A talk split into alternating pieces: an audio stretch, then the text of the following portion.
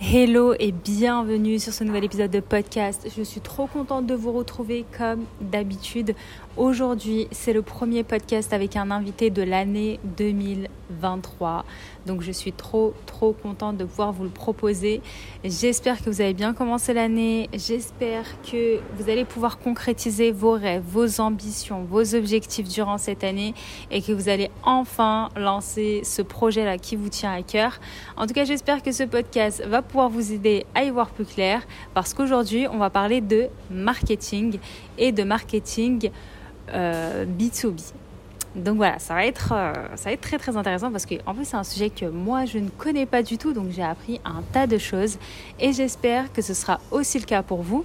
En tout cas, euh, à la fin du podcast, n'hésitez pas à mettre la note de, la note, pardon, de votre choix et euh, à liker le podcast. Ça m'aide tout simplement à être mieux référencé sur Spotify ou bien Apple Podcast. En tout cas, je tiens à remercier chaleureusement les personnes qui prendront quelques minutes, quelques secondes même de leur temps pour le faire. Et on se dit bah, à tout de suite pour l'épisode du jour.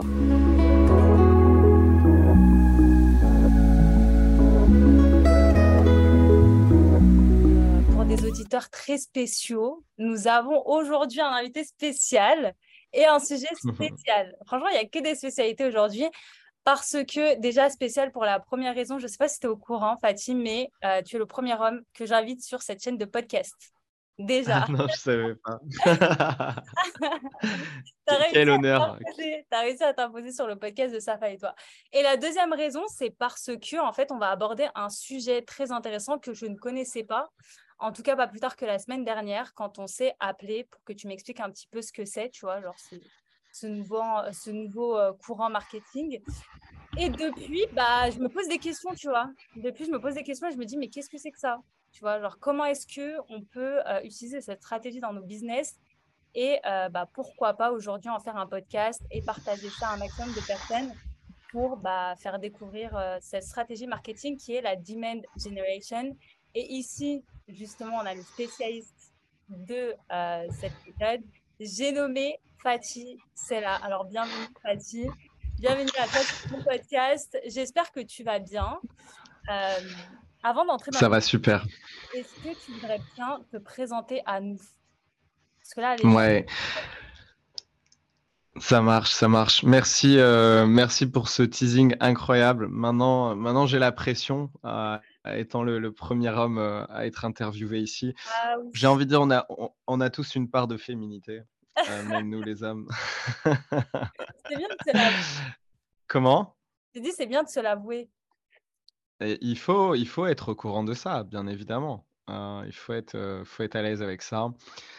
Et ouais, je veux bien me, me présenter, hyper content de, de, faire découvrir potentiellement la Demand Generation, donc une nouvelle approche marketing à, ton audience. Et j'espère qu'ils pourront ressortir avec, avec des billes et, de nouvelles idées, etc. moi, du coup, bah, je m'occupe de ce problème sérieux et, grandissant de comment, en tant qu'entreprise B2B, on peut faire on peut faire du business dans un monde où la plupart des personnes deviennent allergiques à la, prospection. Ah. ne sont pas forcément fans d'être appelés sans l'avoir demandé, sans l'avoir sollicité, et de recevoir des emails du style je sais que vous travaillez dans tel secteur, on a déjà travaillé avec ABCD, est-ce qu'on peut prendre de 20 minutes ah, Donc les calls d'email. donc comment on fait dans un monde où, où les personnes deviennent de plus en plus allergiques à ce genre de méthodo intrusives et au fait qu'il y a aussi beaucoup de bruit. Hein. On est dans un monde où aujourd'hui il y a beaucoup d'informations, on est constamment sollicité, constamment connecté comment on, arrive à, sortir son épingle du jeu et d'être en ligne avec, avec les attentes de ses prospects pour générer du business, pour faire du business Ça, c'est une vraie question. c'est une question qui m'a toujours trotté en tête parce que bah, quand on regarde les best practices, c'est des best practices qui datent de, dizaines, de quinzaines, de vingtaines de piges. et pour moi, justement, en, les essayant, j'ai vu qu'il y avait, y avait des couacs, qui avaient un décalage Et donc, du coup, bah, j'accompagne les entreprises sur bah, comment on part d'une feuille blanche et comment on, actualise ces, pratiques marketing. Et notamment, c'est un, joli nom qui est, la Demand Generation. Donc, je fais ça soit de, de façon on va dire classique en tant que prestataire freelance. Donc, j'ai deux, trois clients en ce moment que j'accompagne, plutôt des grosses entreprises. Ah, d'habitude, c'est des plus petites, mais là, pour le coup, en ce moment, c'est des grosses. Et à côté de ça, j'ai un bootcamp. Donc là, c'est plus dans un mode formé des marketeurs justement sur ces pratiques-là. Ok, bon, bah c'est super. Et d'ailleurs, ça me fait rire quand tu as dit qu'on est devenu allergique, tu vois, genre à la prospection à froid. Et ça m'arrive tout le temps, tu vois, genre en particulier sur LinkedIn. En fait, il n'y a pas très longtemps, je crois que ça fait même pas un mois, j'ai décidé de créer du contenu sur LinkedIn, tu vois. Et je reçois des messages mais moi, je, pense, moi, je pensais que je recevais des messages parce que, bah, je sais pas, genre, j'étais intéressante, que je sais pas, tu vois, alors que pas du tout. Genre, les gens, ils veulent toujours me vendre un truc et je me sens archi piégée, tu vois.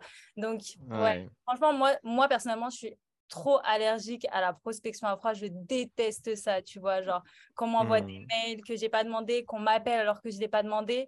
Oh là là, Genre, euh, je vais acheter chez tout le mmh. monde, mais je ne vais pas acheter chez toi, tu vois. Donc, euh, c'est trop bien et c'est trop intéressant.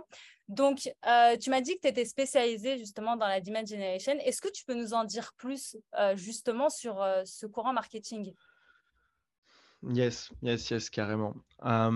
pour, pour bien comprendre en fait le, la demand generation, il faut revenir, il faut revenir, j'ai envie de dire, à la base c'est à, quoi sert le marketing déjà dans un premier temps? Donc le, marketing, la base de la base, c'est ça sert à, faire connaître l'entreprise. Donc il y a une notion de notoriété et de créer de l'affinité. Créer de l'affinité, c'est en fait gagner, leur confiance et aussi être quelque part l'entreprise qu'ils aiment voir dans leur, dans leur feed réseaux sociaux dans leurs podcasts. voilà, le contenu est pertinent, leur apporte de la valeur, les aide, et ça, ça crée de l'affinité. comme une personne qui, quand vous la voyez, vous ressortez toujours avec plus d'énergie, plus d'idées. quand vous avez besoin, elle vous aide. Bah, pour le même principe qu'une personne, en fait, bah, ça existe à l'échelle d'une entreprise. Et donc, le marketing, c'est ça, c'est c'est se faire connaître et créer de l'affinité. donc, ça, c'est le, le premier objectif. Pourquoi on, veut ça? Parce qu'on veut que, idéalement, soit au moment où ils passent en mode achat, c'est-à-dire dès au moment où ils ont une, intention, une problématique et qu'ils veulent la résoudre, bah, soit ils, pensent idéalement à nous directement. Donc là, c'est le cas idéal. C'est j'ai un problème sur tel sujet, boum, je pense à telle entreprise. Donc ça, c'est parfait quand ça se passe comme ça, c'est que le marketing a été super bien fait. Soit, cas échéant, c'est au moment où ils commencent à faire leurs recherches sur Google, puisqu'en général, maintenant, euh, la plupart des, achats maintenant se font en passant par euh, Google qui est la, passerelle. Euh, bah, en commençant à, à, comparer, ils retombent sur votre logo, ils retombent sur votre boîte et là, ils disent Ah yes, c'est telle boîte qui est trop cool, qui m'avait filer tel contenu, tel conseil qui m'avait bien aidé, etc. Et à ce moment-là, ça vous fait déjà gagner quelques billes, une couche d'avantage, on va dire, de favoritisme par rapport aux autres, solutions. Donc ça, c'est le, le rôle du marketing, c'est vraiment se faire connaître, créer de l'affinité pour essayer de gagner le match avant même qu'il commence avec contre ses compétiteurs. Et le deuxième objectif, c'est justement bah, quand ils ont ce passage en, intention d'achat, quand ils, passent en mode actif, l'objectif du marketing aussi, là encore une fois, dans son scope, c'est de, faire en sorte qu'on nous voit, qu'on nous voit quand, les personnes commencent à nous chercher. Et comme je l'ai dit tout, à l'heure, ça, ça, se passe pas mal sur les moteurs de recherche. Donc c'est important, là aussi, il y a un je vais y venir après un peu plus en détail, mais c'est important qu'en fait le marketing fasse en sorte que on apparaisse devant les yeux des prospects qui sont en recherche active, donc d'apparaître sur des requêtes clés et d'être convaincant et clair quand ils passent en mode actif. Donc il y, a deux games, il y a deux étapes. Il y a une étape où c'est en mode ils n'ont pas encore vraiment de recherche, ils n'ont pas vraiment encore maturé la décision, ils n'ont pas encore vraiment pris leur décision. Et à ce moment-là, c'est là où il faut se faire connaître et se faire aimer. Et au moment où ils prennent leur décision de passer à l'action, c'est là où on doit apparaître devant leurs yeux. Donc ça, c'est vraiment les deux gros, deux gros objectifs du marketing. Et, et donc maintenant qu'on s'est remis en, tête les objectifs, la deuxième chose, c'est de se dire bah, comment, comment je fais ça bien en fait? Comment je, me fais connaître au mieux? Comment je réponds à ces deux, objectifs au mieux, comment je me fais connaître au mieux, me faire aimer et comment j'apparais devant leurs yeux quand ils recherchent? Et donc là, à ce moment-là, on va se poser la question de bah, quelles sont leurs attentes aujourd'hui de ces prospects? C'est super important de, bah, d'analyser en fait la façon dont aujourd'hui les prospects B2B achètent et justement les retours comme tu, comme tu viens de le faire, Safa, sur bah, moi je déteste recevoir un email, je, je, déteste recevoir un message sur LinkedIn genre détourné alors qu'en fait on essaye de me vendre un truc. Bah, ça c'est hyper important parce que bien évidemment quand on, quand on a des retours comme ça, bah, derrière il y a très peu de chances que finalement bah, le prospect il convertisse en client. Si la personne n'aime pas comment elle est démarchée, l'expérience en elle-même compte énormément et donc, donc, du coup, c'est là où on va se poser la question des, attentes. Comment aujourd'hui, en gros, on a envie de, se faire, de se faire accompagner, de se, de se comment, comment on, aime se faire approcher, entre guillemets. Et là, il faut se dire que les prospects sont hyper autonomes. Donc, quand je dis hyper autonomes, c'est qu'ils ont vraiment pris l'habitude de faire leur veille en ligne et auprès de leurs pairs, comme des grands. Le dernier truc, en fait, aujourd'hui, à quelques exceptions près, mais le dernier truc que les gens veulent, c'est avoir un commercial qui leur explique la vie par email ou par téléphone alors qu'ils n'ont, n'ont pas demandé. Donc ça, c'est le premier truc, c'est qu'ils sont hyper autonomes. Il y a 20-25 piges, on n'était pas autant n'était pas autant autonome. C'est bien évidemment, avec l'avènement d'Internet, l'avènement de Google. Maintenant, il y a quel, sujet n'est pas traité, quel sujet, quel contenu ne, vous ne trouvez pas? Aujourd'hui, tout est traité. il y a énormément de valeur. vous pouvez vous former sur tout et n'importe quoi et presque gratuitement pour la plupart.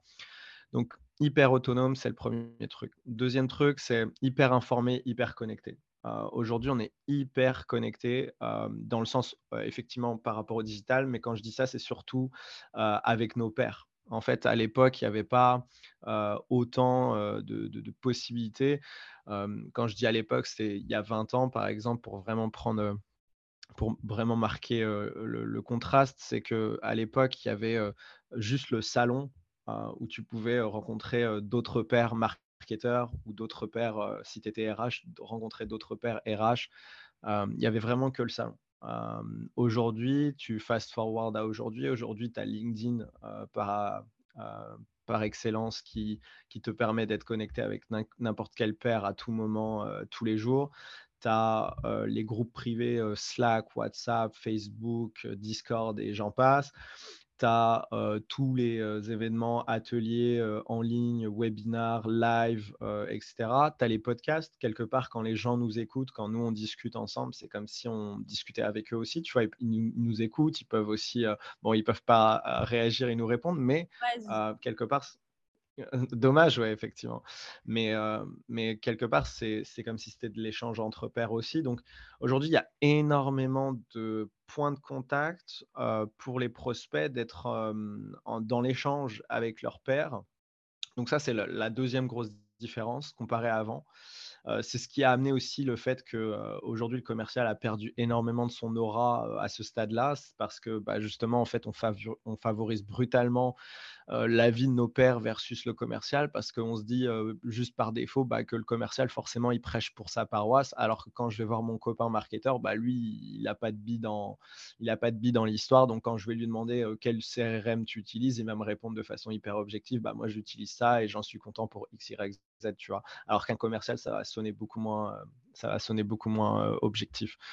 Donc ça, c'est le deuxième truc, c'est hyper connecté avec les pairs. Et le troisième truc, c'est qu'ils sont les prospects d'aujourd'hui sont en hyper contrôle. C'est-à-dire que c'est eux qui ont le pouvoir. Aujourd'hui, la barrière à l'entrepreneuriat s'est cassée, c'est vachement c'est vachement dissipé, autant par la technologie que par le mindset. Aujourd'hui, la conséquence de ça, c'est que quand vous faites un business, vous avez 10 ou 15 compétiteurs avec, avec vous dans le tas. Donc, il y a beaucoup plus de compétition qu'avant depuis cet avènement de l'entrepreneuriat, l'accès au, cette tech qui a facilité pas mal de choses, etc. Ce qui fait que le prospect est encore plus en hyper contrôle parce que, bah, en gros, il sait qu'il a le choix. Il sait qu'il a le choix, il sait que demain, s'il ne te répond pas à ton email ou à ton coup de téléphone, il n'est pas du tout en PLS en train de se dire waouh, j'ai peut-être loupé l'occasion de ma vie d'avoir un logiciel CRM pas cher. Non, il s'en bat les steaks royales. il sait que derrière, il va taper sur Google, il en a 10 autres à l'appel quand il veut. Donc c'est ça le, les attentes d'aujourd'hui, ou du moins le, constat du marché aujourd'hui, c'est hyper autonome, hyper connecté, en hyper contrôle. Et donc, du coup, quand, on, a, ce, schéma-là, bah, c'est pour ça que les pratiques marketing d'aujourd'hui bah, me paraissent vraiment dépassées. Parce que la plupart des pratiques marketing d'aujourd'hui veulent constamment ou de, façon prioritaire pousser le commercial dès que possible dès que possible, c'est de d'amener le commercial devant le prospect au plus tôt possible. Et souvent, c'est des pratiques marketing où le marketing est cantonné à juste générer en fait des leads, des contacts, et de faire ce fameux passage de bâton à l'équipe commerciale dès, que possible. Et c'est là où, moi je dis bah non en fait, je, viens de vous, je viens de vous donner les attentes. Les attentes nous disent clairement que le contexte du marché nous dit que le dernier truc qu'ils veulent, c'est avoir le en phase 2 et que au contraire, ils veulent faire leur parcours de façon autonome et qui s'appuient énormément sur leur père, comment moi, en tant que marketeur et euh, avec mon intelligence, comment je peux m'appuyer plutôt sur cette tendance et pas être à contre-marché, à contre-tendance, comment je peux m'appuyer sur ça pour euh, euh, bah, favoriser l'achat vers mon, vers mon entreprise? Et c'est là où, pour moi, le, toutes les techniques du style outbound, inbound, ABM, euh, growth marketing, etc. Je pense que c'est là où, euh, je suis en décalage avec ces méthodes-là, c'est parce qu'elles elles incitent euh, à mettre le commercial dès que possible. Là où moi je dis que en fait non, le commercial doit intervenir uniquement à un seul moment. C'est le moment où en fait le prospect a levé la main et a dit moi j'ai envie de parler avec une équipe commerciale avant, c'est le scope du marketing et donc c'est le royaume du marketing et c'est au marketeur de faire en sorte qu'il empower entre guillemets le prospect B2B à avoir toutes les informations, à activer ce bouche à oreille digital avec ses pairs pour que derrière le prospect lève la main et demande à parler à un commercial. Et là, le commercial, il peut intervenir. Mais il est plus du tout pour moi pertinent dans cette phase d'acquisition. Et donc, du coup, je vais terminer sur cette méga longue réponse où tu m'as posé la question de bah, c'est quoi la dimension? Je vais juste terminer sur le fait que bah, quand on a dit ça, la grosse différence, c'est qu'en fait, la dimension est déjà un, marketing qui, qui, qui, qui, qui fait partie de la famille des marketing qui sourcent le revenu, en fait versus les marketing, les stratégies marketing qui influencent le revenu les, stratégies marketing actuelles, comme j'ai dit, inbound, outbound, etc., euh, sont plutôt des stratégies marketing qui influencent le revenu parce que le marketing est euh, justement, comme je l'ai dit, cantonné euh, à ce stade, à ce scope de générer un contact, générer un email, générer un, téléphone. donc, c'est d'obtenir un contact via un lead magnet, via un, événement, via des choses comme ça. Donc, leur objectif, c'est de générer des leads. Et Ensuite, le marketing donc, passe la balle aux, commerciaux. Les commerciaux, eux, les super-héros, doivent faire passer ces leads en rendez-vous et en rendez-vous en, en, client. Donc ça, c'est, on appelle ça des stratégies marketing qui influencent le revenu. Versus stratégie marketing qui source le revenu, c'est le, marketing ne fait plus ce passage de bâton à l'équipe commerciale, donc il n'y a plus cette intervention en amont de l'équipe commerciale. Et là, le marketing est, n'est plus cantonné à ce tout petit bout de scope. Là, il, prend un peu plus de place. Et le marketing, là, pour le coup, bah, bah, prend tout ce parcours d'achat de, de, A à Z, de, de ce premier objectif à se faire connaître et à se faire aimer, en passant par le fait de, se faire voir et être convaincant, et jusqu'à amener le, prospect à faire la demande euh, de lui-même euh, d'un rendez-vous de démo ou, de découverte. Donc là, le, marketing est complètement empower et c'est vraiment le marketing qui source. Ah, c'est pour ça qu'on appelle ça comme ça, qui source le revenu. C'est vraiment le marketing qui, euh, qui est à la jeunesse de cette, de cette, on appelle ça une intention déclarée, de cette demande de, de rendez-vous de découverte. Donc ça, c'est la le, premier point, c'est que la Dimension, c'est un marketing qui, source le revenu. Euh, c'est ça le mindset euh, euh, de base déjà à comprendre. Ok, bah, merci beaucoup pour ta réponse très complète. Du coup, est-ce que tu as, des, entreprises comme ça qui viennent en tête et qui justement utilisent cette stratégie-là de Demand Generation et qui l'utilisent très très bien, tu vois, pour que nous, on puisse aller voir et découvrir ça? Ouais.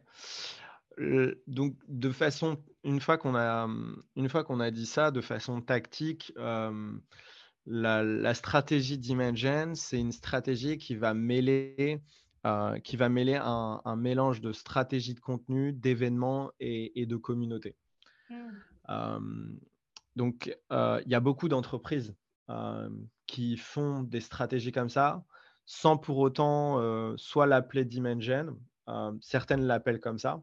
par exemple, il y a une entreprise qui s'appelle Cognism, qui est, qui est un outil. en fait, c'est marrant parce que c'est un outil de, pour les ventes, pour les commerciaux. En fait, c'est un, un, outil qui enrichit les données commerciales, mais leur acquisition est hyper ultra marketing.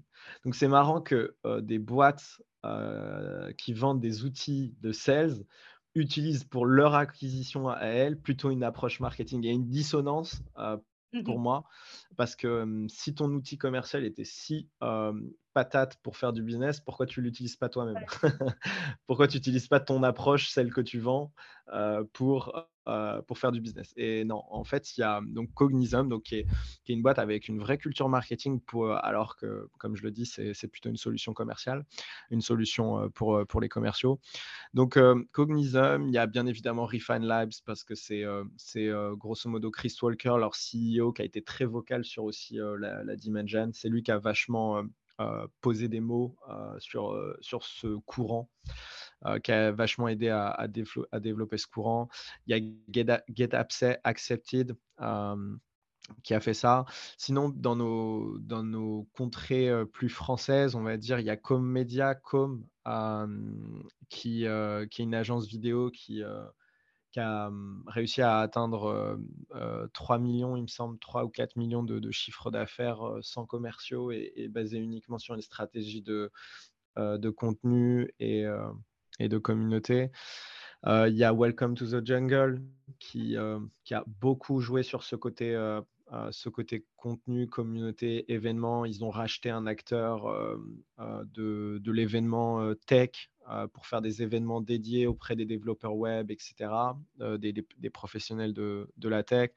Ils ont fait des magazines, des kiosques, des prints, des magazines prints dans les kiosques euh, pour se faire connaître, euh, parce qu'ils ont compris ce, ils ont compris ce côté notoriété, ils ont compris ce côté, donner de la valeur, être dans l'échange et ne rien attendre en retour sur cette phase-là. Parce que la plupart, la plupart des marketeurs seront d'accord pour dire on doit donner de la valeur, mais le problème c'est que ils se font toujours rattraper par leurs démons à essayer de derrière choper un meeting après ces actions-là.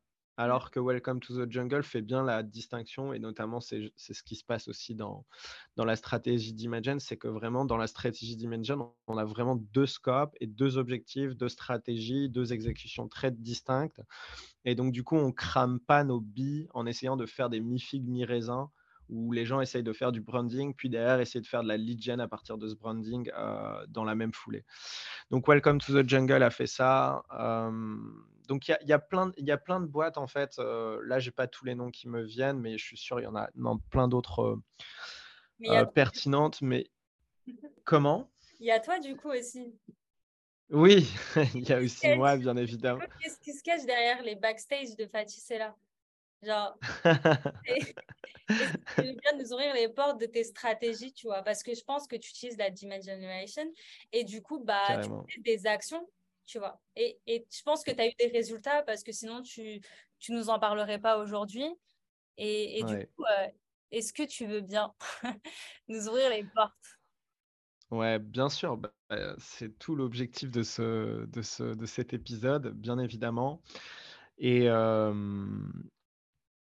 et donc, du coup, j'allais dire un truc et tu me l'as fait zapper. Je vais pas, je vais pas réussir à le retrouver. Ah, pas de souci. Ah si. Je voulais, je voulais dire parce que tu, tu, as, tu as tout à fait raison. Tu m'as dit, bah, du coup, Fatih, il y a ton cas. Et, et c'est très important pour moi de montrer par l'exemple ce que, entre guillemets, je prodigue, ce que je vends.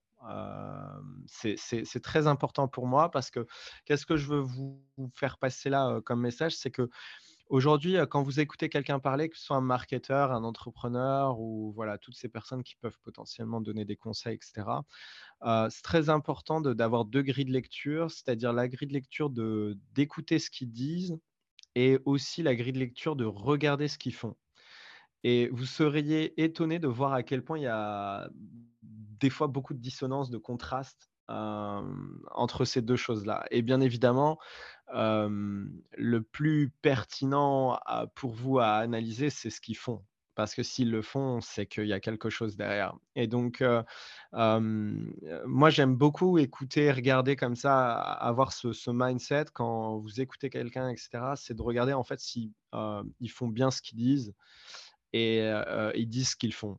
c'est vraiment important d'avoir ces deux, grilles de lecture, donc de ne pas non, juste écouter tout ce qui sort de leur bouche, mais aussi de regarder un petit peu en fait ce que eux font dans leur stratégie marketing, dans leur stratégie de business, etc. parce que ça, ça, ça nourrit aussi pas mal la réflexion. Et sinon sur mes donc du coup sur mes tactiques, alors sur la dimension que, que j'applique, du coup on commence la dimension en ayant en tête nos objectifs cités tout à l'heure et les attentes.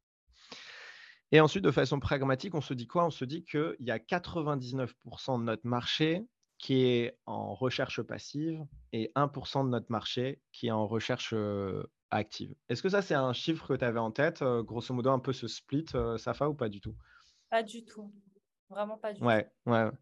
Ouais, et, je trouve qu'il y a beaucoup de marketeurs qui, ont, qui, en oublient ce, fait tellement, en fait, c'est une évidence. C'est qu'en fait, aujourd'hui, tous les jours, à l'instant même, quand on vend un service ou un produit, il y a 98-99% de notre marché qui n'a juste pas besoin de, notre service ou notre produit à l'instant T. Pourquoi? Parce que ce n'est pas tous les matins que j'ai besoin d'un freelance en marketing, ce n'est pas tous les matins que j'ai besoin d'un logiciel CRM, ce n'est pas tous les matins que j'ai besoin d'un d'un logiciel de, de, compta.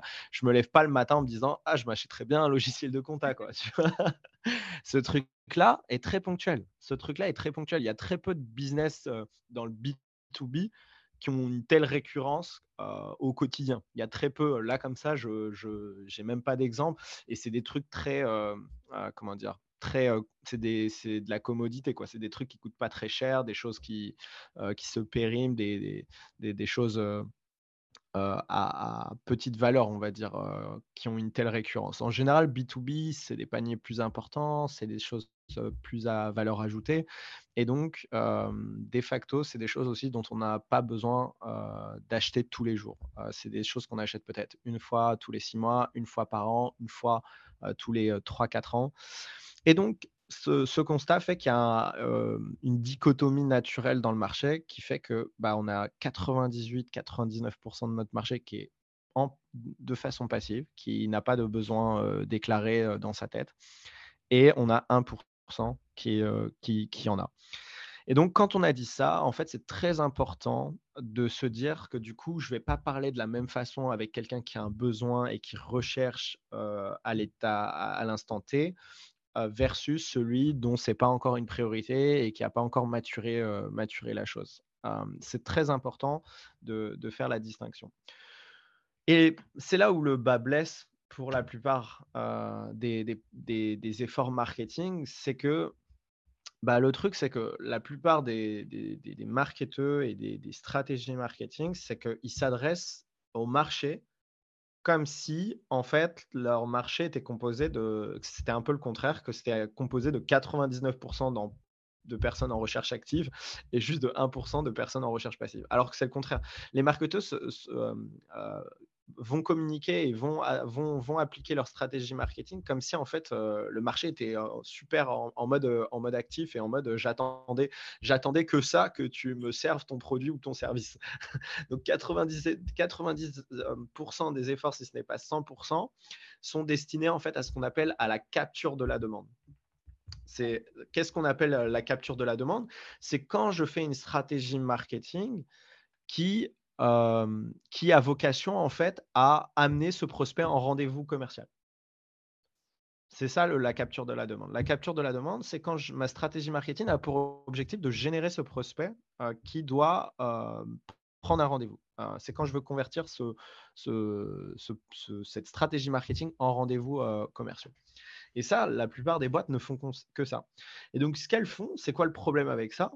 Le problème avec ça, c'est qu'elle se focus énormément sur, euh, elle se focus énormément sur euh, le, ce qu'on appelle le bad funnel. Et euh, le bad funnel, pour, pour la plupart des personnes, quand, quand, vous êtes un petit peu dans le marketing, bad funnel, en gros, vous dites, bah, c'est les personnes qui recherchent mon produit. Et comment on sait les personnes qui recherchent un produit? Bah, C'est ceux qui tapent des requêtes clés sur Google. Mmh.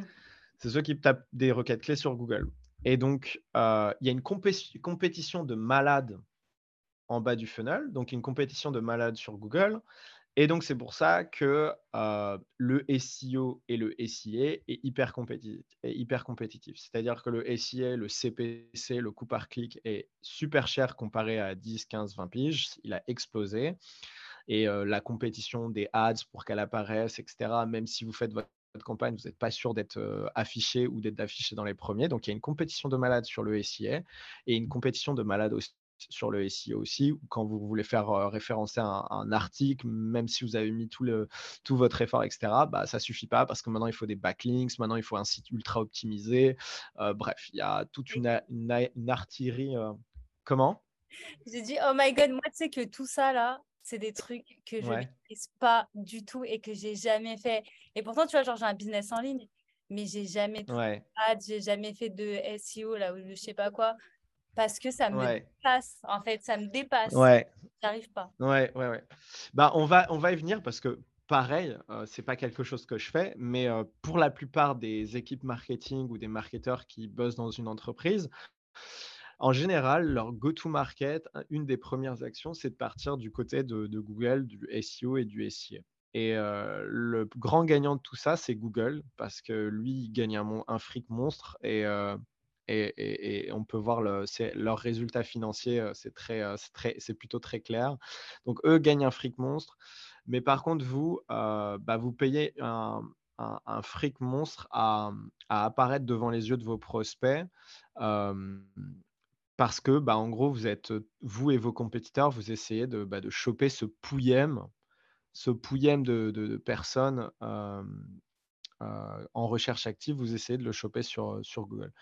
Jusque-là, c'est pas trop déconnant de se dire je fais de la, du marketing sur, Google. Jusque-là, c'est pas trop déconnant. Le problème, c'est que quand je, quand je te disais 90 à 100% du marketing est destiné à la capture, c'est que le problème, c'est comme ces marketeurs voit qu'il y a une énorme compétition et, qui paye, euh, et que finalement, euh, il paye, il paye une blinde pour un lead et ce lead, euh, il y en a très peu qui viennent ou alors ils sont chers et derrière, il n'y a pas tant de, de, conversion que ça, c'est qu'ils se déportent, ces marketeurs-là vont se déporter du coup sur, sur d'autres endroits, forcément. Ils vont essayer de remonter un peu plus haut dans le funnel et donc ils vont se déporter sur les réseaux sociaux, ils vont se déporter sur YouTube ou des choses comme ça. Et ils se disent, bah, en fait, bah, là, j'aurais déjà un peu moins de compétition peut-être. Et encore, c'est n'est plus trop le cas maintenant. Mais au départ, c'était un peu ça. C'était en mode, waouh, il y a trop de compétition sur Google, je vais essayer d'autres endroits. Mmh. Et du coup, les gens se disent, bon, bah, je vais essayer de choper les prospects un peu plus haut dans le parcours d'achat. Parce que quand je suis sur LinkedIn, quand je suis sur YouTube, quand je suis sur voilà, les réseaux sociaux, les plateformes de contenu, etc., bah, bah là, il n'y a plus de notion d'intention. Parce que là, quand je suis sur LinkedIn, je sais que c'est en général, je ne suis pas là pour rechercher un produit. Je suis plus là pour réseauter, discuter, échanger, etc. Donc là, je, vais choper le prospect un peu plus haut. Et le problème, c'est qu'ils ont embarqué leur mindset de Google, leur Google mindset, ils l'ont embarqué dans les réseaux sociaux, ils l'ont embarqué sur les autres canaux, en mode comme si euh, justement, comme je disais, comme si genre 90% ou 100% de leur marché était en, recherche active. Sauf que c'était vrai euh, potentiellement quand ils étaient sur Google parce que leur contenu était euh, remonté sur des requêtes clés. Donc là, pour le coup, ils s'adressaient vraiment à l'audience qui était en recherche active. Mais pour le coup, quand tu es sur LinkedIn, tu n'as plus, plus ce filtrage d'intention. Et là, tu t'adresses du coup d'un coup à la masse. Et là, la masse, par contre, est plutôt en, recherche passive. Et donc, le gros hic, bah, c'est quand tu de faire juste de l'auto-promo à gogo en termes de publicité, quand tu de convertir des prospects euh, à partir d'un livre blanc, à partir d'un événement, etc., bah là, on rentre dans le domaine de, cette fameuse lead gen et c'est là où on commence à avoir des gros problèmes parce qu'on génère beaucoup de prospects, mais à la fin, on chope un tout petit pouillème euh, de, résultats. Pourquoi? Parce qu'il bah, y a 99% de, gens qui sont des curieux, qui, ont juste un intérêt pour le sujet, mais qui n'étaient pas vraiment en, recherche active. Et en plus de ça, je suis en friction totale dans ma démarche parce que, comme j'ai dit, euh, ces méthodes-là essayent de mettre un commercial dès que possible, là où les attentes des prospects euh, sont, sont ailleurs. Donc, ces deux phénomènes combinés font que bah, du coup, il y a un déchet énorme sur les méthodos actuels euh, marketing. Je ne sais plus ta question. ah oui, les, tactiques. Pardon, euh, c'est parce que y a tout est tellement dans tout est tellement dans le détail que je suis obligé de vous expliquer ce phénomène-là parce que euh, il faut avoir en tête un petit peu l'histoire de comment ça a commencé et pourquoi il y a des problèmes de fond pour ensuite que dans son dans ses tactiques on soit plus on soit plus pertinent. Ah, et donc, du coup, ce que je dis. Tu as l'air passionné. Comment? Je je te, laisse passionné. ouais, bien sûr, c'est un sujet qui me parle énormément. C'est hyper intéressant de, de, parler de tout ça.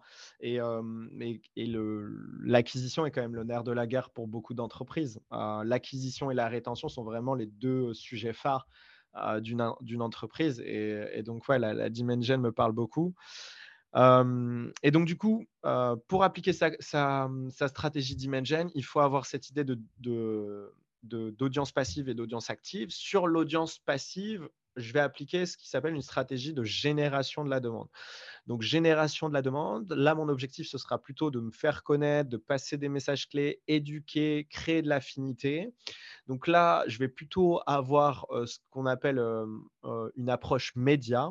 Donc là, je vais plutôt à faire des lives, des podcasts, des, publications organiques, des blogs, des choses comme ça. Je vais vraiment être sur du contenu, on va dire plutôt à, visée éducative et sur les canaux de notoriété.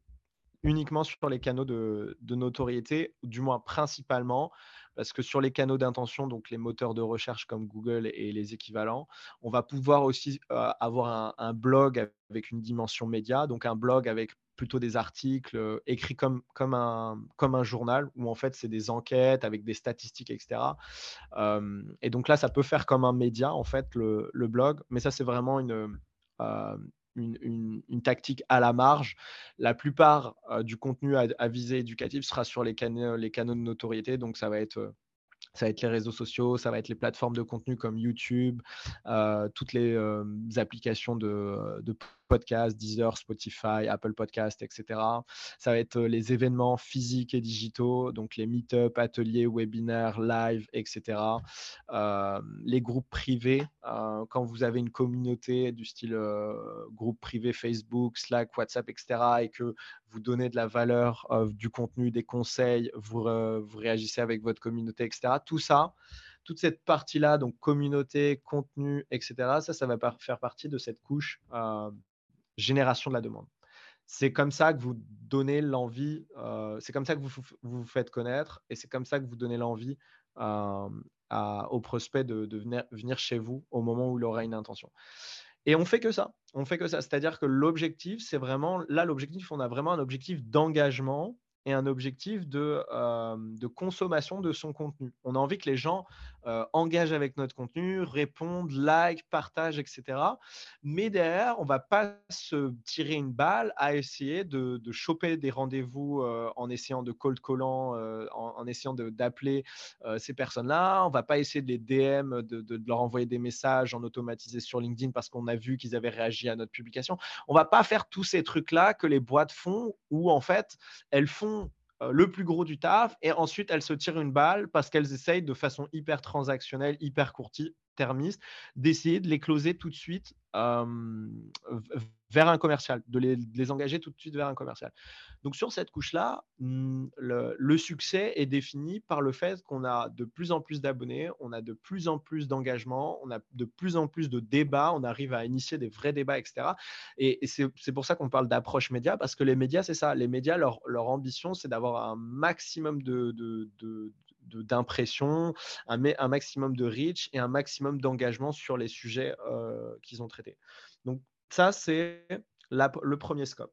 Et le deuxième scope, c'est euh, le scope qui va s'adresser du coup euh, à ceux qui sont en recherche active, donc les fameux 1%. Donc là, tout à l'heure, on s'adressait aux 99% euh, en recherche passive. Et là, le deuxième scope, on appelle ça une stratégie de capture de la demande. Donc tout à l'heure, c'était génération de la demande. Là, c'est capture de la demande. On s'adresse au, fameux 1% en recherche active. Et là, je vais faire ça sur les canaux d'intention. Et donc les canaux d'intention, c'est les moteurs de recherche Google, Bing, Yahoo, etc. Euh, euh, c'est là où, en fait, je sais que mon prospect, là, il passe en mode, il a envie d'ouvrir son portefeuille, entre guillemets. Et donc, là, je vais plutôt avoir un marketing qui va être orienté, qui va être orienté pour justement les, les amener à prendre un rendez-vous. C'est là justement où je suis autorisé, entre guillemets, à faire ce, fameux contenu hyper autopromotionnel, donc du style landing page, annonce SIA, SEO, être référencé dans des plateformes de comparaison et d'avis comme G2Crowd, Captera, Blog du modérateur, Trustpilot, des choses comme ça. Donc là, en fait, mon objectif, ça va être de faire en sorte que dès que quelqu'un tape une requête clé qui est importante pour mon business, bah, en fait, mon objectif, c'est de regarder quand il tape cette requête clé, c'est quoi qui, remonte.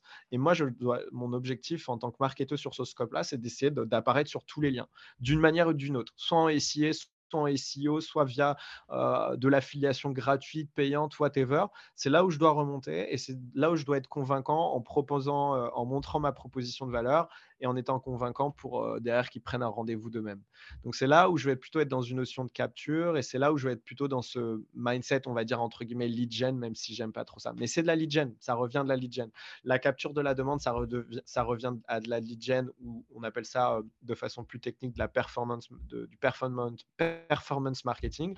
Et sur la partie Dimension, donc stratégie de génération de la demande, là, on est plutôt sur ce qui s'appelle du branding marketing.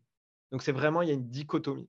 Et le gros problème hein, de, de, de, de, l'état actuel, des, des pratiques actuelles, c'est qu'elles font que du performance marketing. Elles font que de la capture tout et partout, il y a gogo.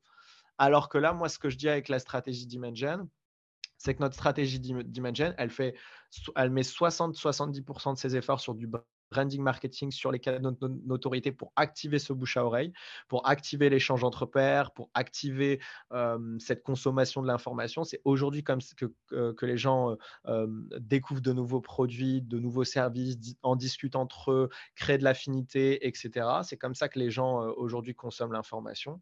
Donc, on, a 60-70% qui est avec ce scope-là et on a 20, 20 à 30% de nos efforts qui est sur la partie, partie capture. Et c'est en gros, c'est comme ça qu'on récupère le fruit de nos, de nos efforts. Est-ce que je suis clair, euh, Safa? Et est-ce que, est, que surtout tu, ne t'es pas endormi? Non, franchement, c'est intéressant parce que, en fait, je me rends compte qu'on a vraiment euh, deux visions différentes, tu vois. Parce que toi, tu me dis que euh, les entreprises, elles mettent le paquet sur la capture, c'est ça? Et moi, puisque je suis sur Instagram, tu vois, moi, je suis vraiment sur Instagram. J'ai créé ma communauté sur Instagram. Je crée du contenu sur Instagram, euh, sur YouTube aussi, en podcast. Et du coup, moi, ce que je vois, parce que euh, bah déjà, les personnes que je forme, tu vois, c'est des entrepreneuses débutantes. Euh, Ou mhm. sinon, j'accompagne des personnes à créer des offres. Et du coup, moi, ce que je vois, en général, c'est plutôt l'inverse, tu vois. genre, elles ont aucun mal, bon, je dis elles parce qu'en majorité, c'est des femmes, elles ont aucun mal à faire un peu de, euh, de demand generation, finalement, genre créer du contenu, euh, euh, faire des lives, faire des podcasts, tu vois, genre partager du contenu, partager leurs connaissances, etc. Mais là où elles ont du mal, tu vois, c'est de capturer, tu vois, la demande, c'est de vendre. Et ça, c'est vraiment une problématique que je vois sur Instagram et que moi-même j'ai, tu vois. On a peur de vendre on est des gens, on a peur de vendre. On dirait que je sais pas, je sais pas ce qui va se passer. et c'est hyper intéressant pour moi que tu dis ça parce que on a on a typiquement deux audiences différentes. Tu vois, moi, mon audience primaire, c'est c'est plutôt les startups et les entreprises d'une certaine taille, plutôt série A, série B. donc, il y a une une certaine maturité, une certaine infrastructure, alors que toi, justement, comme tu dis, c'est plutôt le solopreneur ou la solopreneuse sur Instagram notamment. donc, on a deux audiences différentes et, tu as raison. Alors moi, du coup, je suis biaisé dans mon discours parce que je parle des, de, mon audience et de, de leurs défauts.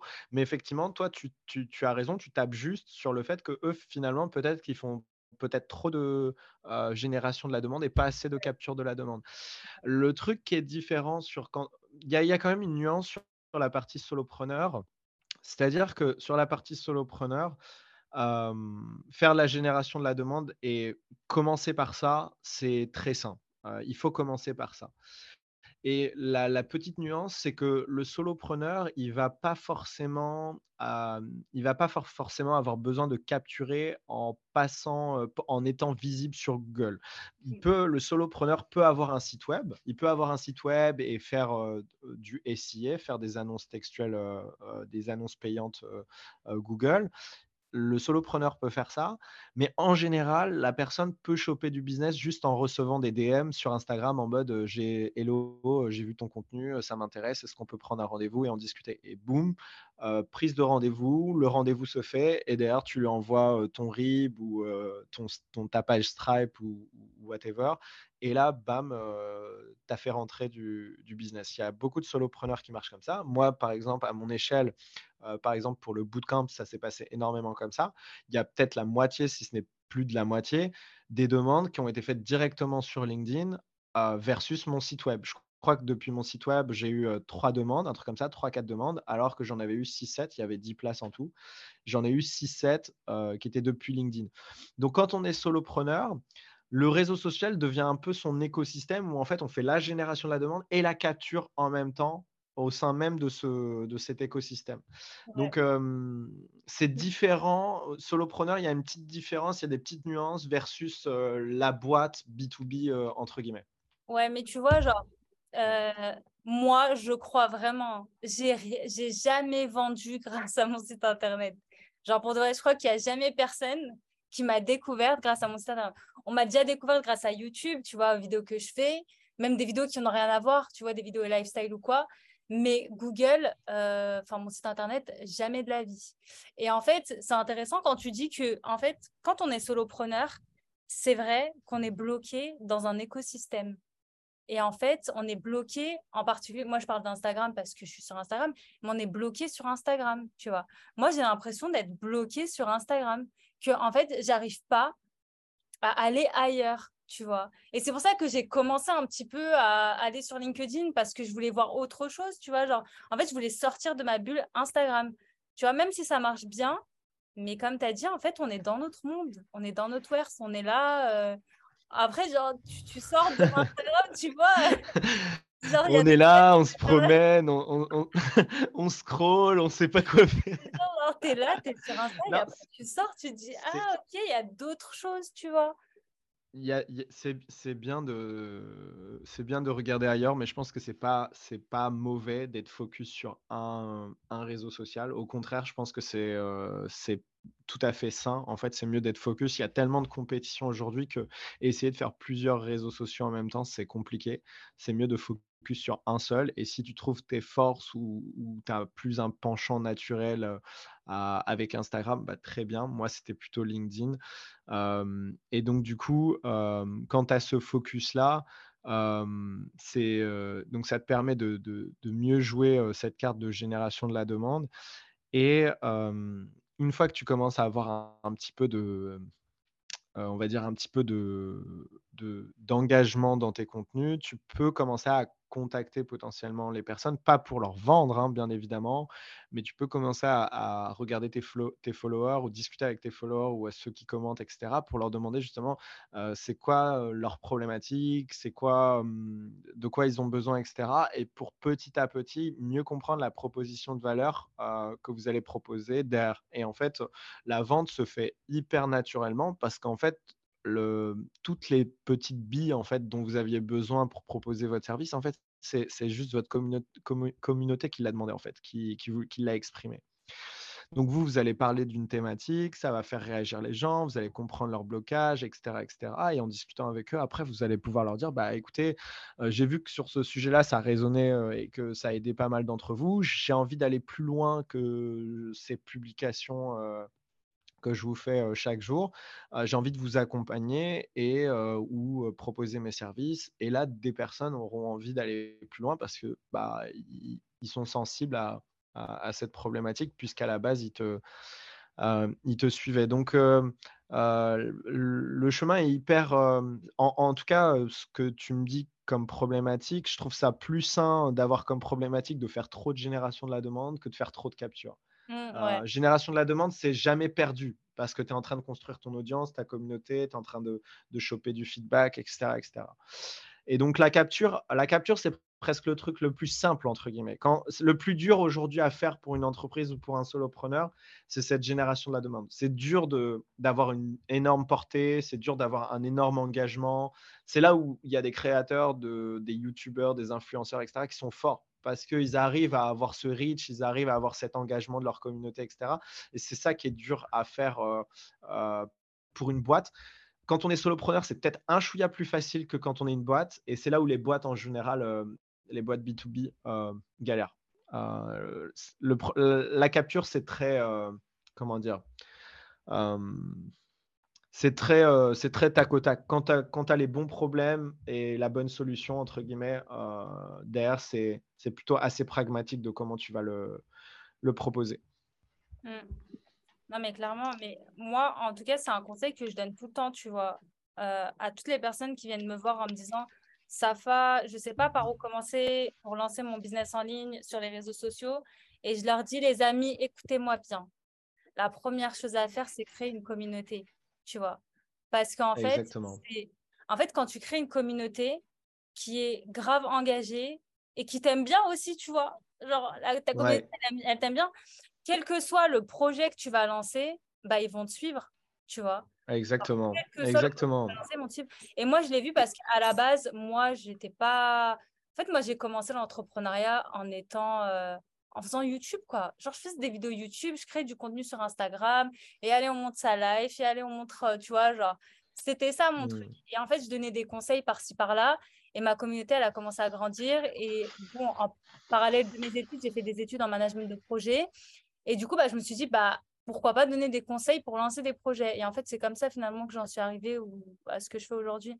Donc, et c'est grâce à ma communauté finalement que j'ai pu lancer mon business, tu vois parce qu'elle était là, parce que j'ai créé ma Exactement. Et c'est trop important. bien sûr, moi je dis toujours euh, media first, then business. Donc ça, c'est la façon euh, frimeur de, dire ce que tu viens de dire. C'est-à-dire que hum, c'est toujours, euh, en fait, aujourd'hui, le plus important, c'est d'abord démarrer avec cette communauté, cette audience, construire sa notoriété, construire son autorité sur un sujet, sur une thématique commencer à choper du feedback des gens pour comprendre quelles sont leurs problématiques par rapport à cette thématique. Et ensuite, en fait, parce que les gens aiment votre façon d'expliquer, aiment votre personnalité et vous trouvent pertinent sur le sujet, bah en fait, que vous proposiez une formation, que vous proposiez vos services, quelle que soit la, solution derrière, en fait, si vous taclez une problématique qui est pertinente pour eux, bah, il y a une partie de votre communauté en fait qui va vous suivre parce qu'en en fait, ils, ont, ils sont déjà conquis par votre personne et votre expertise donc, c'est beaucoup plus facile de capturer, euh, comme on disait, cette demande euh, après. Clairement. Donc, encore une fois, vous savez ce qu'il vous reste à faire pour ceux qui, veulent débuter justement et qui ne savent pas par quelles actions marketing commencer, bah, finalement choisir juste des thématiques que vous aimez aborder, c'est tout. Et en fait, les aborder de la manière dont vous voulez. Et ensuite, bah, vous allez attirer à vous des personnes qui sont intéressées. Et ensuite, bah, hop, vous les capturez. Mais là, moi, je m'arrête là parce que capturer, c'est pas trop mon truc. moi, je la génération de la demande. Après, capturer, j'avoue que euh, moi, les méthodes que j'utilise, et tu me dis si ça fait partie ou pas de la demand generation du coup. OK? Ouais c'est un audit, tu vas faire un audit de mon business. vas-y, vas-y. Du coup, moi, pour capter la demande, euh, j'utilise des freebies, tu vois? Ok. Donc, je crée un. Bah, tu sais ce que c'est. Donc, je, crée un freebie, tu vois. Euh, et en général, en fait, je crée ce freebie en guise de MVP, tu vois. En fait, quand j'ai une formation ou une idée de masterclass ou peu importe, je me dis, bah, je ne vais pas me lancer dans la création d'une formation, je vais d'abord faire le MVP. Et le MVP, c'est ce produit gratuit. Et si je vois que bah, les gens le téléchargent beaucoup, si je vois que ça intéresse, etc., bah, à ce moment-là, tu vois, genre, je vais créer une formation en rapport avec ce freebie. Ensuite, je vais vendre à ces personnes-là, tu vois. Du coup, j'utilise euh, l'emailing. Donc, j'envoie des emails. J'essaye de traquer, tu vois, mes emails, genre euh, envoyer à certaines personnes, pas d'autres, mais ça, j'ai encore du mal à le faire. Et sinon, quoi d'autre? Et c'est tout. Hein. Je crois que c'est tout ce que j'utilise pour capturer la demande et des stories euh, avec un call to action. Un peu de storytelling. Hmm. ok, ok, ok. Alors effectivement, bah, du coup, tu, toi, tu utilises euh, cette fameuse méthode du coup de, hum, du lead magnet. Donc, euh, ils téléchargent, tu as leur email, et quand tu as leur email, tu peux leur envoyer quelques emails et, et derrière, potentiellement, les convaincre de prendre le, le, produit payant. Donc ça, c'est, ça peut se faire parce que au niveau du, de, à ton échelle en tant que solopreneuse, euh, t'es pas non plus en train de faire trop de la masse, tu es en train de faire des choses assez personnalisées mmh. et tu fais ça de façon assez personnalisée et tu donnes de la valeur quand même à, à ton audience. Donc, ça peut, ça peut marcher de façon, si c'est bien, si c'est bien fait, ces méthodes-là peuvent toujours marcher, de nurturer par email. Aujourd'hui, moi, je suis convaincu que c'est plus du tout la façon la, la plus efficace. En fait, ce que tu fais sur Instagram est déjà en fait du nurturing. En fait, l'email est juste un autre canal de nurturing, en fait. Et je trouve que le nurturing qu'on fait sur les réseaux sociaux est plus puissant que celui que tu fais par email. Forcément, quand les gens voient ta tête ou t'entendent ou te voient, etc., est forcément beaucoup plus puissant que juste des mots. Euh, même si certains arrivent très bien justement à, écrire et arrivent à faire des, étincelles sur ça. Mais en général, je pense que le nurturing sur les réseaux sociaux sont plus puissants parce qu'ils sont présents, ton audience est présente naturellement dessus dessus. Et comme je dis, il y a des formats plus riches que l'écrit qui sont, disponibles. pour capturer, pour ton cas ou, même pour le mien, mais disons pour, ton cas sur Instagram, en fait, moi, je commencerai à faire des stories je commencerai à faire des stories bah, qui, parlent de mon service, qui parlent de mon produit, de ce que tu as prévu. Et je ferai des sondages en fait. En fait, je pourrais dire bah, un peu comme j'ai fait tout à l'heure ce que je disais ce que je te disais sur LinkedIn, c'est-à-dire que je leur dirais bah, voilà ce que j'ai en tête. J'ai envie d'aller plus loin, j'ai envie de vous aider. J'ai vu que vous aviez telle problématique. Est-ce que vous pensez que c'est cool si je vous fais A, B, C, D? Et en fait, les gens peuvent sur Instagram, tu as, ce fameux module sondage et les gens peuvent commencer à voter. Et en fait, tu co-construis tu co-construis ton offre avec, euh, avec ton audience. Et les personnes vont dire Ah, moi, je préfère B, je préfère C, etc. Et donc là, petit à petit, tu, vas, tu peux faire plusieurs sondages pour petit à petit euh, euh, préciser ta solution en disant bah, Moi, je veux, je veux bien vous proposer. un super contenu sur, sur tel sujet Est-ce que vous préférez un livre blanc? Est-ce que vous préférez une vidéo, une formation en vidéo? Est-ce que vous préférez retrouve un week-end en présentiel, bam, bam, bam, ah ok, vous avez choisi le truc en présentiel, euh, est-ce que c'est mieux cette semaine, la semaine prochaine ou euh, la semaine d'après Ah, vous préférez la semaine d'après Ok. Euh, et là, tu peux leur mettre une troisième story en mode soit vous, vous me checkez en DM pour que je vous envoie le lien, soit tu le mets dans la bio, tu as un lien où ils peuvent réserver avec ça peut être un, calendrier, il y, a plein de solutions aujourd'hui. Euh, ça peut être euh, un, un, card. Tu vois ce que c'est un card? C'est genre un, lien où tu, peux mettre plusieurs. Euh, ah oui. plusieurs liens. Il y a un...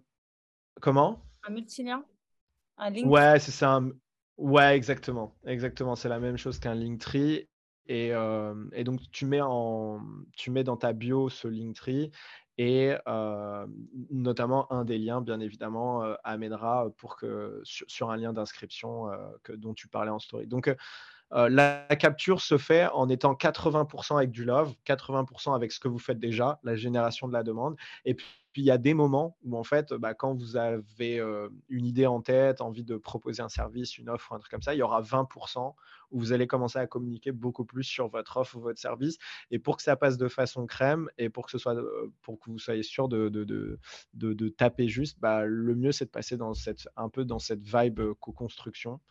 Et puis, une fois que tu as tes réponses et que tout est ficelé au niveau du prix, de, du, de, du timing, du format, etc., etc., bah, tu n'auras plus qu'à annoncer c'est bon, c'est prêt, voici le lien, et les gens n'auront plus qu'à qu'à payer en ligne. Et basta. Voilà, pas, pas besoin de chercher compliqué. Du coup, pour toi, les emails, on peut s'en passer. Ouais, en fait, tu même pas Il y a plein de personnes qui vont crier en écoutant le podcast. Hein qui vont dire quoi les emails je te jure hein, il y en a pour eux les emails. et moi moi franchement je vais pas mentir je convertis bien par email tu vois. Genre déjà j'ai un, bon taux d'ouverture et je convertis bien t'es à combien? T'es à combien? T'es à combien? En, taux d'ouverture je crois que je suis à 40 ouais, ouverture et réponse. Ah réponse je sais pas. Moi je vois que... taux d'ouverture 40% ok. Et, et taux de conversion tu dirais que t'es à combien? Ah ça c'est une bonne question. Euh... Je pense 3%. Hein. Ouais. C'est pas, c'est pas dégueu, mais c'est pas incroyable. Hein. non, c'est quand même pas. Non, non, 3%, 3% c'est bien. 3%, c'est bien. Taux d'ouverture à 40%, c'est standard. Ce qui est exceptionnel, c'est plutôt 70 euh, et au-delà. 40%, c'est genre. 40%, euh, c'est bien. Tu vois, c'est que tu fais les choses bien, etc. Au-dessus de, ouais, 60%, 70%, là, tu es exceptionnel. Et 3%, 3% c'est un bon taux de conversion, mais je ne serais pas du tout étonné que si tu l'as fait full Instagram, tu es mieux que 3%. Parce que là, tu as, 100%. Ouais, ouais, ouais. Tu as 100% de ton audience, tu as 100% de. Comme je te dis, es, euh, tu les déportes pas sur un autre endroit. Euh, parce que par email, tu es un petit peu dans leur. Euh, maintenant, notre email, c'est un peu comment dire, c'est pas que c'est intime, mais c'est fait pour le travail, quoi. Et quand tu débarques en, en autopromotion dans leur flux, dans leur boîte de réception, bah, ils doivent changer de mindset, ils doivent changer de casquette, ils doivent se dire attends, là j'étais en mode boulot, je recevais des emails pour je euh, je sais pas quoi, soit boulot ou soit perso, hein, euh, boîte, email perso, soit boîte email pro. On va dire que pour la plupart des personnes, peut-être de ton audience, c'était des boîtes email perso. Donc là, boîte email perso, et là ils reçoivent une autopromotion. Euh, ils sont pas dans le, ils doivent relier au fait que ah yes c'est Safa, ah yes c'est son contenu, oui je la connais via Instagram. Alors que quand tu es direct sur Instagram, c'est bon là, ils sont connectés déjà, ils sont déjà en prise de ouf avec toi, tu vois. C'est comme ça qu'ils ont l'habitude de te connaître. Et franchement, c'est intéressant. Bah, les deux sont complémentaires, mais euh, naturellement, je ferai euh, d'abord sans email et je compléterai euh, d'une manière. Je, en fait, j'utiliserai l'email genre comme une complétion, comme un, moyen d'amplifier mon, ma capture par rapport à, Instagram. Instagram va me donner le gros et peut-être que je vais avoir 10-20% de, plus grâce à l'email. Mais c'est pas le contraire. C'est pas l'email et Instagram. C'est Instagram d'abord et après l'email. Mmh, et du coup, tu dis en termes de, conversion. Tu vois, genre, euh, c'était quand? Il y a quelques l'année dernière. Tu vois, Instagram avait bugué. C'était le scandale. Instagram a bugué, plus personne ne pouvait se connecter. Et du coup, tout le monde disait, oui, vous voyez, les réseaux sociaux ne vous appartiennent pas. Il faut avoir une liste d'emails parce que sinon, euh, en fait, on ne peut pas baser notre business sur les réseaux sociaux. Tu vois, genre, qu'est-ce que tu dirais à ces personnes tu vois? Parce qu'elles doivent, te dire ça là, en écoutant. Hein. J'ai, euh, je suis tout à fait d'accord avec ce, ce ressenti-là il faut faire attention quand on met tous ses œufs dans, dans, le même panier et il peut arriver n'importe quoi. Vous, vous faites hacker votre compte, le réseau social, social, tombe. Là, on est en train de voir avec Twitter où les gens disent que potentiellement ça va mal se passer depuis que Elon Musk, etc., a pris, pris la tête. Donc, donc effectivement, il peut se passer n'importe quoi et donc mettre tous, les, tous ces œufs dans le même panier, ça peut être, ça peut être dangereux. Donc c'est pour ça que avoir un autre canal, que ce soit un autre réseau social ou l'email, ça peut faire sens. Mais justement, comme j'ai dit, la newsletter est vraiment là en, c'est en complétion quoi. C'est c'est pas le c'est pas le moyen principal. En fait, j'utiliserai l'email comme un autre moyen de nurturing. pareil que, en fait, comme, comme le même mindset que j'ai avec mon, Instagram à me dire 80% de love, 20% d'autopromotion, en fait, il faut se dire que l'email, c'est comme si c'était un réseau social à lui-même. En fait, pareil, je fais 80% de love et 20% de, 20% euh, de business. C'est pas, ça n'est pas un, c'est deux choses qui vivent à côté. Ça n'est pas euh, genre, euh, euh, ça n'est pas genre Instagram me fait la génération et l'email me fait la capture. Je pense que le meilleur mindset, c'est de se dire Instagram me fait la génération et la capture de son côté, et avec mon email qui sont une partie de mon, audience, je fais la même chose. Je fais une dimension de génération et de capture aussi. Hmm. Ok, super. J'avais une question, mais j'ai oublié. Ça m'arrive aussi des fois de faire des trucs. en plus, c'est trop bien ma question. Genre, j'étais en train de la répéter dans ma tête et tout. Mais... Miskina. Elle est en mode. Et après, je lui ai dit tellement, je lui ai dit tellement un truc incroyable qu'elle a... c'est sorti quand même. Non, ah. non, plus, plus sérieusement, euh, donc voilà, donc voilà, c'est, c'est, euh, il faut avoir en tête cette euh, dichotomie recherche de, des personnes en recherche passive et en recherche active. Et, et, ouais, pour les solopreneurs, on va avoir une petite nuance où les deux se font en, même temps. Par exemple, pour mon bootcamp sur LinkedIn, bah, c'était exactement ça. C'est-à-dire que 80% du temps, je vais donner de la valeur. Ce sera plus du contenu pour, comment dire, pour leur, leur, donner des conseils, leur donner des outils, leur donner des tips, leur donner ma vision, donc échanger, etc. Où ça ne sera pas du tout, on va dire, dans une vibe où je leur vends un truc. Et puis, à un moment donné, quand je vais avoir ce, focus business, je vais me dire, OK, là, je vais commencer à parler un peu plus de, business. Et en fait, ce n'est pas étonnant. Les, les 6-7 personnes qui ont pris des places pour mon bootcamp, c'était des personnes qui me lisaient depuis 6-7 mois. en avec mes publications organiques. Donc, la même chose se fait, se fait sur Instagram. C'est trop bien. Et du coup, en fait, toi, tu es plus la team des gens qui offrent beaucoup de contenu gratuit, tu vois. Parce qu'il y a beaucoup de personnes qui ont peur d'offrir du contenu gratuit parce qu'elles se disent si je donne trop de valeur, bah, les gens vont se contenter de mon contenu et finalement vont pas acheter chez moi. Ça, c'est vraiment une peur mmh. qui revient souvent. Donc, en fait, il y a une sorte de rétention d'information. Ouais, je pense que c'est une peur qui est, euh, qui est légitime. Hein. Je pense que c'est une peur qui est légitime. Moi, il y a 90% des gens qui lisent et qui prennent ce que je dis et qui se les approprient et qui vont, euh, qui vont faire les, les, les intelligents euh, devant leurs propres clients ou devant leurs propres potes ou, ou je sais pas quoi. Et jamais ils me prennent du business derrière de mon côté. Donc, je pense qu'il y a 90% carrément des gens qui, qui me lisent et qui, qui, qui qui derrière avec qui j'aurais jamais, je, je ferai jamais de business. Mais il faut, euh, il faut l'accepter parce que ça fait partie, euh, ça fait partie du jeu. Peut-être qu'ils prendront pas mon business, mais peut-être que de temps en temps ils parleront de moi, ils, me recommanderont, euh, même s'ils sont, ils ont jamais été clients, ils vont me recommander. en fait, il faut accepter le fait que effectivement il y a une perte nette où je vais donner de la valeur et cette valeur ne sera pas redirigée ne sera pas récupéré en termes de, business pour, euh, pour sa personne, sa propre personne. Donc il faut pas, comment dire, il faut pas peut-être tout donner. Euh, il faut, faut peut-être pas tout donner. Ça dépend en fait. Ça dépend en fait de quel secteur, de quel service on a derrière, etc. Des fois, l'information est une commodité. Des fois, l'information qu'on a, elle est pas. Euh, tu n'es pas la seule à l'avoir. et donc du coup, être dans la rétention d'informations va pas forcément t'aider et ton service va compléter, euh, va apporter une, valeur au-delà de, l'information.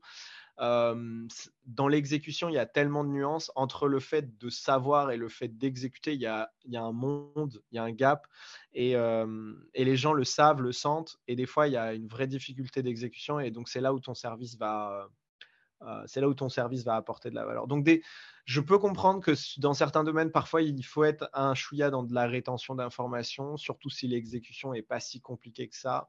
Mais en général, euh, la diff se fait dans l'exécution, euh, notamment le marketing. Le marketing, c'est un bon exemple. C'est, je veux dire, tout est dans le détail. Moi, je vais vous dire de faire du SEO, du SIA, de publier du love, du business, etc. Ouais, mais derrière, euh, comment exactement tu fais ton ton ratio entre l'organique et le paid, euh, qu'est-ce que tu mets exactement euh, dans ton contenu love, euh, quel framework par exemple de copywriting tu peux utiliser ou comment tu vas choisir tes sujets, quelle cadence, quel format. Il y a tellement de détails. Il y a tellement de détails et tout, tout, tout compte. tout détail compte. Et donc, c'est pour ça que moi, pour le coup, je suis pas dans la rétention d'informations. Je peux t'expliquer la stratégie d'Imagen au plus détaillé possible que, que tu le souhaites. pour moi, le, la valeur ajoutée va vraiment être dans, dans l'exécution, clairement. Et ton expérience aussi, je pense. Et du coup, ici, on aime bien les exclus, tu vois, les exclusivités. Donc, tu vois, est-ce que tu as un conseil que tu donnes que à tes élèves, tu vois, à tes accompagnés du bootcamp? Et que tu pourrais nous offrir ici, genre un seul, tu vois. Euh, je, pense que le vrai avantage du bootcamp, c'est qu'ils ont des supports. Euh, ils ont les supports. Euh, je parle avec eux comme, comme on le fait là en, en, live. Donc, je pense que les deux vrais avantages, c'est le fait qu'ils ont les slides et que quand même avoir un support écrit, ça aide quand même à digérer l'information avec des schémas, etc., etc des exemples, etc. Et le fait qu'ils puissent poser leurs questions en live avec le groupe où je répertorie, on a un groupe privé sur LinkedIn où je répertorie toutes les questions, etc. Donc je pense que les deux deux, trucs puissants, c'est ça. Le truc, le truc qui pourrait aider ton audience, parce que du coup, il faut que je me mette en tête que la plupart sont sur Instagram et sont plutôt des solopreneurs je pense que l'information la, l'information la plus importante, c'est, euh, le, c'est, euh, il y a deux choses. Il y a deux choses. C'est, euh, on l'a dit tout à l'heure, même trois. La première chose, c'est media first, then business. Donc, comme on a dit, c'est plutôt générer, euh, plutôt avoir un focus au départ de faire croître cette audience. Et il n'y a pas besoin d'être à 4000 euh, followers pour commencer à faire du business. Hein. Vraiment, le, ce qui compte, c'est vraiment, vous pouvez avoir 10 personnes, mais si ces 10 personnes, elles engagent sur tous vos contenus, c'est plus puissant que 100 personnes qui engagent une fois euh, tous les 10 jours. Donc, ce qui compte, c'est vraiment pas la taille, c'est vraiment cette audience, avoir l'engagement. Donc, media first, then business.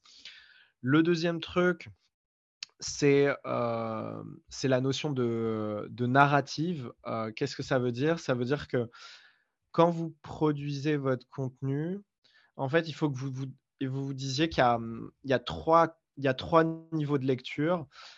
Euh, et ça, c'est une spéciale excuse. Ça, je ne l'ai pas encore dit dans d'autres. dans d'autres euh, dans d'autres euh, podcasts. il y a trois niveaux de lecture. Il y a ce qu'on appelle la stratégique narrative. Donc stratégique narrative, c'est en fait qu'est-ce qui se passe, quel est le mouvement fort qui se passe dans, dans votre marché, dans votre industrie, sur votre thématique, qui fait qu'il y a des conséquences fortes euh, pour vos prospects. Par exemple, si je prends le cas de mon cas sur la Dimagen, la tendance forte, c'est le fait qu'aujourd'hui, euh, les prospects sont de plus en plus euh, allergiques, euh, allergiques à la, prospection et, à, et à, ce côté hyper pushy, ce marketing hyper pushy, hyper transactionnel.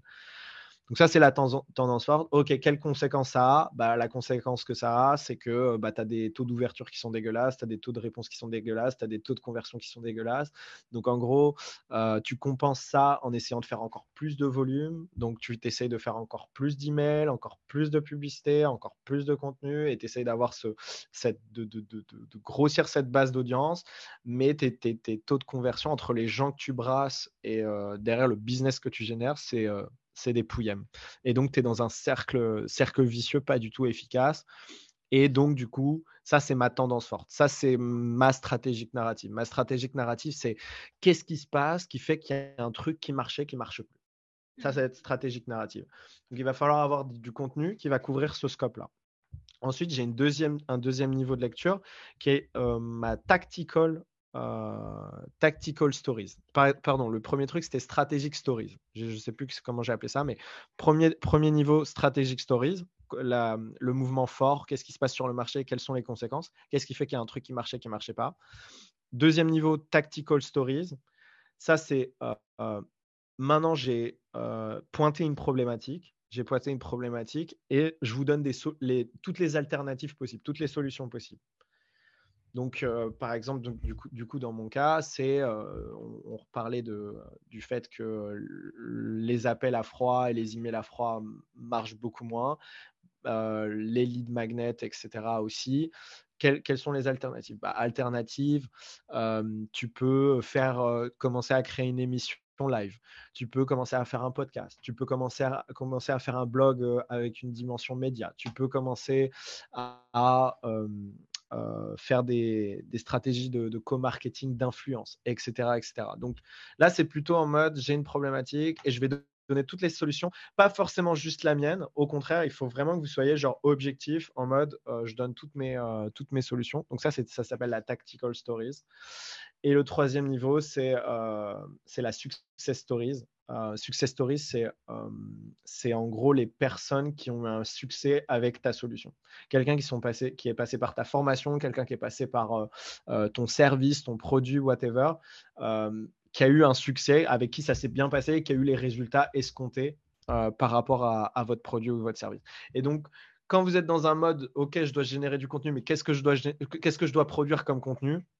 Bah, il faut avoir ces trois. Euh, il faut être blindé sur les trois.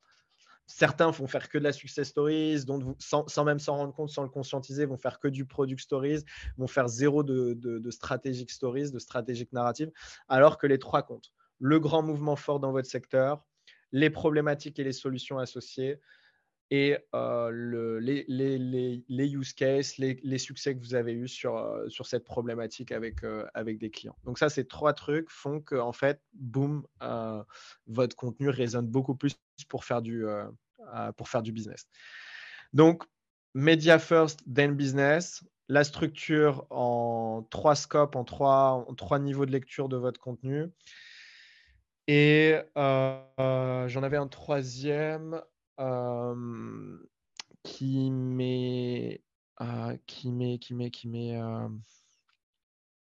qui m'a laissé. je crois que c'était tout bonnement cette idée de cette idée de, de, de, couper son marketing en génération capture, d'avoir vraiment cette deux, objectifs distincts.